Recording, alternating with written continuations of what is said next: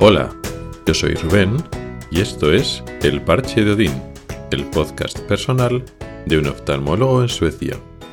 Este es el episodio 143 y os traigo una reflexión sobre el sistema sanitario, sobre la evolución de los distintos sistemas sanitarios en diferentes países, en función de la productividad y utilizar las tecnologías que tenemos ahora para poder atender más pacientes con los mismos recursos una idea loable para intentar poder atender el aumento de presión asistencial, pero que tiene importantes compromisos o estamos perdiendo cosas que igual no tenemos en cuenta, ciertos factores de cómo funciona la sanidad y la atención a un enfermo, a un paciente, se nos escapa en este concepto de optimizar recursos o cambiar un poco las estrategias de cómo funcionan las consultas y la atención al paciente.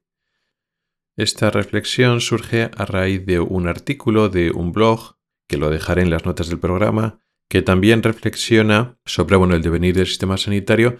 Hay un más enfocado en España, más enfocado en la atención primaria y la relación entre atención primaria y hospitalaria, temas importantes, candentes, preocupantes, sobre todo en España, pero no me voy a centrar solo en eso. En ese artículo ponían varios conceptos diversos y hay un par de conceptos que son los que me han llamado la atención, que son los que recojo para el tema de hoy y que además esos problemas son incluso más acentuados en Suecia. Surgen esos conceptos como call center sanitario o call center hospitalario, que los hospitales y los centros de salud poco a poco se van convirtiendo eso, en call centers y los médicos se convierten en teleoperadores. ¿A qué me refiero con esto? Pues que se está estimulando la atención no presencial a pacientes, ciertas visitas de diferente tipo se intentan solucionar con llamadas telefónicas o lo que llaman visitas médicas no presenciales, lo cual no es que sea nuevo, pero se quiere potenciar mucho más. Desde hace años existe la posibilidad, que ha surgido en los propios médicos, en las propias consultas, pacientes que conocen a los médicos desde hace tiempo, ya tienen una relación, ya hay una relación médico-paciente bien establecida, y entonces, pues bueno, pues eh, en un momento dado, en una consulta previa presencial, se pidieron unas pruebas, pues unas análisis de sangre, y entonces el médico simplemente llama por teléfono para decir que los análisis de sangre, pues mira, han salido normal y ya está. Entonces, continúas un poquito esa relación médico-paciente que ya está establecida presencialmente con una llamada telefónica. Entonces, un uso inteligente y racional y sobre todo dirigido por el médico, el médico de pie, el médico de trincheras, el médico que realmente está atendiendo pacientes, pues puede combinar visitas presenciales con un momento dado llamadas telefónicas. O lo mismo, pues tú propones un tratamiento, y pues para hacer un poquito de feedback, pues puedes llamar por teléfono a la semana, oye, ¿qué tal va este tratamiento? ¿Va bien? ¿Va mal? No, va bien. Bueno, pues va bien, suficiente. No hace falta que vengas a la consulta para decir que va bien, pero hace falta un poco esa mm, confirmación. Por supuesto que se puede combinar y puede ir bien. Y dentro de estas visitas no presenciales, aparte de la llamada telefónica, en un momento dado puede caber una teleconferencia, una videoconferencia. Sí, en ciertos casos puede entrar.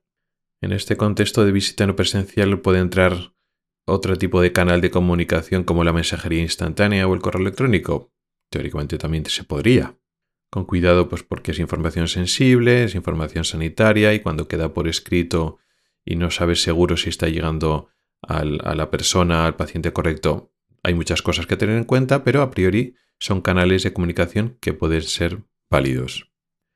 El problema es que cuando pasar de la visita presencial a la no presencial con estos diferentes canales ¿no? de comunicación, vamos a llamar indirectos, se sale de lo que decide el propio médico, que es lo correcto, cuando ya son pues, las gerencias, las guías clínicas, terceras personas que no están ahí abajo con los pacientes, sino que están decidiendo optimizar, pues utilizan estos canales para optimizar, pues porque hay muchos pacientes, hay muchas demandas y pues eso, el médico ni llega a atender adecuadamente a toda la demanda que está aumentando, más una eventual falta de personal, falta de médicos que habrá en el futuro.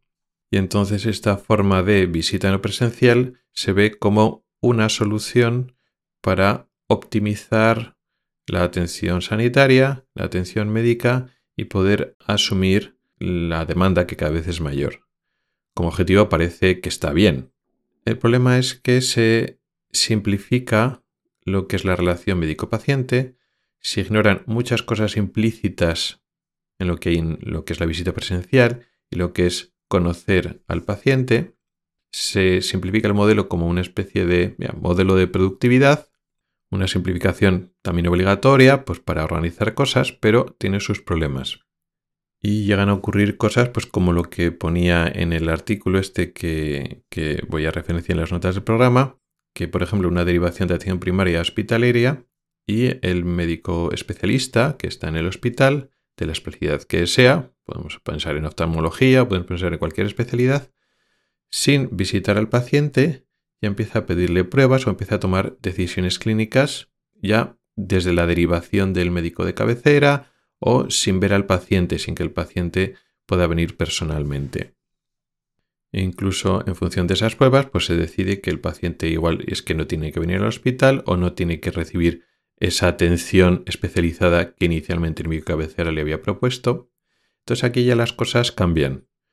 Una cosa es cuando hay una relación con el médico y el paciente, el paciente conoce a su médico, al especialista en este caso, llegan a un entendimiento, a un trato, el médico propone unos tratamientos, oye al paciente, propone alternativas, el paciente puede estar de acuerdo con un tratamiento, con otro, o no, o sí, y esa información que se da mucho mejor en persona, se llega a un acuerdo, a un compromiso en el cual el médico se está preocupando por la salud del paciente y el paciente toma también un compromiso con el médico que va a llevar a cabo ese tratamiento. ¿Este compromiso es siempre perfecto? No, hay veces que el, paciente no cumplimienta bien el tratamiento, a pesar de que dijo que sí, sí, me pondré las gotas, luego no se las pone, ¿vale? Y también el médico puede que no esté dando lo mejor de sí mismo siempre para todos los pacientes, aunque los haya conocido personalmente. Por supuesto, este sistema, vamos a decir tradicional o no tan optimizado porque tienes que ver al paciente en persona, no es perfecto. Pero es evidente y está claro que la cumplimentación de los tratamientos y el compromiso entre el paciente y el médico y viceversa es mucho menor cuando tú no estás en persona con el médico o con el paciente. Esta derivación, este más o menos progresivo cambio hacia menos interacción personal entre médico y paciente, está ocurriendo en España, pero es que en Suecia ocurre mucho más. Y cuando estaba leyendo yo el artículo, se me estaban ocurriendo muchos ejemplos que vivo en el día a día, en el trabajo aquí en Suecia que no me parecen bien. Y me ha gustado mucho esa comparación de que los hospitales se están convirtiendo en call center y los médicos en teleoperadores.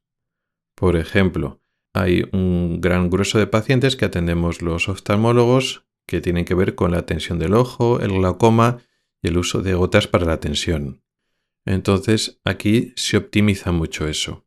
Al fin y al cabo, pues hay que tomar la y hay que hacer una serie, una serie de pruebas complementarias, una exploración de un campo visual, una exploración del nervio óptico con las máquinas. Y todo eso no hace falta que lo haga el médico, puede hacerlo pues una enfermera, un óptico.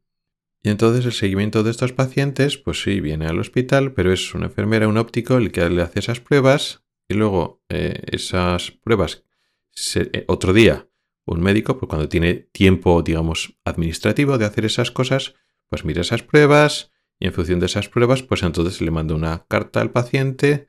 Dice, bueno, pues la tensión está bien, el campo está bien, siga con estas gotas. O no, o no está bien, hay que cambiar otras, otras gotas. Eso se plantea como que estás optimizando mucho el trabajo, pero ¿qué es lo que pasa? Que van pasando los meses, van pasando los años, el paciente tiene una enfermedad de los ojos, se supone que está atendido por un oftalmólogo, pero no ve nunca al oftalmólogo. Pasan años y no ve al oftalmólogo.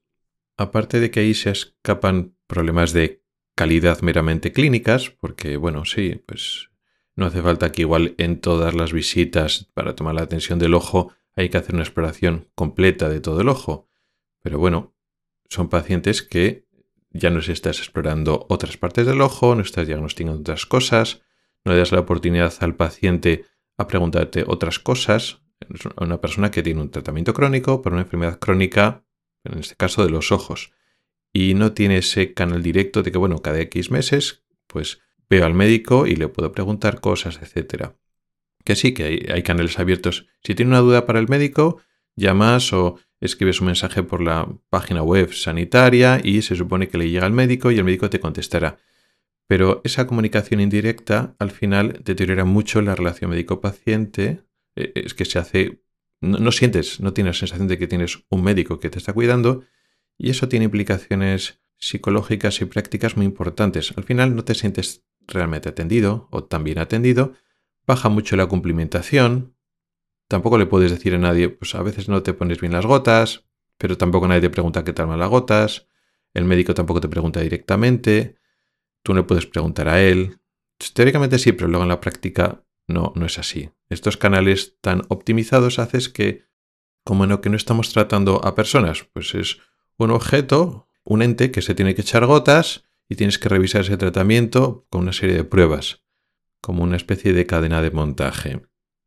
Y luego al final el médico también está trabajando con menos información y al final tiene la sensación de que se va perdiendo calidad. Y luego ese paciente pues ha perdido un poco de vista. Es porque está haciendo cataratas o simplemente porque ese día estaba cansado o porque es un problema de graduación. No lo sabes, porque no tienes al paciente delante, no lo puedes explorar. Tú tienes una medida, la enfermera la semana pasada le tomó la tensión y la visión de los ojos. Ve un poco menos y, y el paciente lo nota, está preocupado, no lo sabes, no puedes preguntarle. Sí, teóricamente le puedes llamar por teléfono y preguntarle de la semana pasada es un poco una situación difícil. Al final, como que pasas, bueno, pues sí, parece que perdido un poco de vista. Bueno, igual no es nada, si pierde más vista, ya vendrá el paciente. Hay una pérdida de calidad ahí. Y el problema es eso, es que estas decisiones de lo que puede pasar a ser no presencial, las toman una serie de personas, a veces son médicos, pero que o han perdido el contacto con lo que es la realidad clínica, o son médicos más mediocres o menos preocupados por la calidad o directamente lo toman personas que no son médicos y no están entendiendo lo que se está perdiendo ahí. Eso no quiere decir que el modelo tradicional, donde todas las visitas tienen que ser presenciales, el rol del médico es el único y no puede haber ópticos, optometristas o enfermeras al que se pueda delegar parte de las pruebas o parte de la exploración. No, eso no estoy diciendo eso. No estoy diciendo que el, no se pueda cambiar el modelo tradicional. El problema es que es una especie de pendiente resbaladiza donde es difícil saber cuándo hay una pérdida de calidad, cuándo esa pérdida de calidad es relevante y tenemos que decir basta. Hay modelos en los que efectivamente igual no hace falta todas las visitas presenciales al médico y se pueden hacer visitas a otros especialistas o se puede hacer un, un seguimiento no presencial, pues lo que comentaba al principio, con alguna llamada telefónica, alguna forma de escribirse mensajes directos, pero es que es muy importante mantener una relación personal con el médico, no solo con el médico de cabecera, sino con el médico especialista, para mejorar la cumplimentación, para mantener un buen compromiso con la salud por las dos partes, porque sí, el médico, cuando se sienta tareas administrativas, tienes no sé cuántos campos visuales para mirar, no sé cuántas fotografías de fondos de ojos que te mandan. Sí, hay pacientes detrás, pero no lo vives como si tienes al paciente realmente ahí, con su nombre, le das la mano, le saludas, le preguntas cuál es su problema. La implicación del médico, lo siento, pero no es la misma. Tú haces tu mayor esfuerzo para cada caso, cada fotografía que estás mirando, hay un paciente detrás, intentas hacerlo mejor, pero somos humanos. Y no es lo mismo que cuando tienes al paciente delante y le estás oyendo de primera mano sus problemas, sus angustias y cómo intenta solucionar el problema que tiene el paciente. No solo a nivel clínico de, bueno, este es el tratamiento que le puedo ofrecer, sino las explicaciones que le estás dando y un poco ese pacto, esa relación terapéutica, no solo es la prescripción de un tratamiento, tiene que ver algo más y eso se puede estar perdiendo si nos pasamos al otro lado, si hacemos un exceso de optimización. Y ese es el problema aquí con la excusa de falta de médicos de Suecia, que aquí es verdad, no es como en España, pero aquí es verdad. faltan médicos y las listas de espera y bla, bla, bla. Bien. Pero entonces se está optando a hacer una medicina de menor calidad, pero tampoco lo está admitiendo. Sí, sí, sí, estamos haciendo lo mejor para el paciente y no, estamos perdiendo muchas cosas entre medio. Y eso es un poco lo que os quería contar. Una reflexión de un fenómeno que está ocurriendo en Suecia y también está empezando a ocurrir en España, aunque no tan avanzado, en el cual, pues en nombre de pues, la optimización de recursos, se utiliza un elemento que es la visita no presencial, que a priori puede ser un arma, una herramienta útil y adecuada, pero se, se está sobreutilizando e ignorando otras cosas, otros elementos que son esenciales para una buena atención al paciente. Gracias por el tiempo que has dedicado a escucharme. Tienes los métodos para contactar conmigo en las notas del programa. Nos oímos la próxima semana. Hasta el próximo episodio.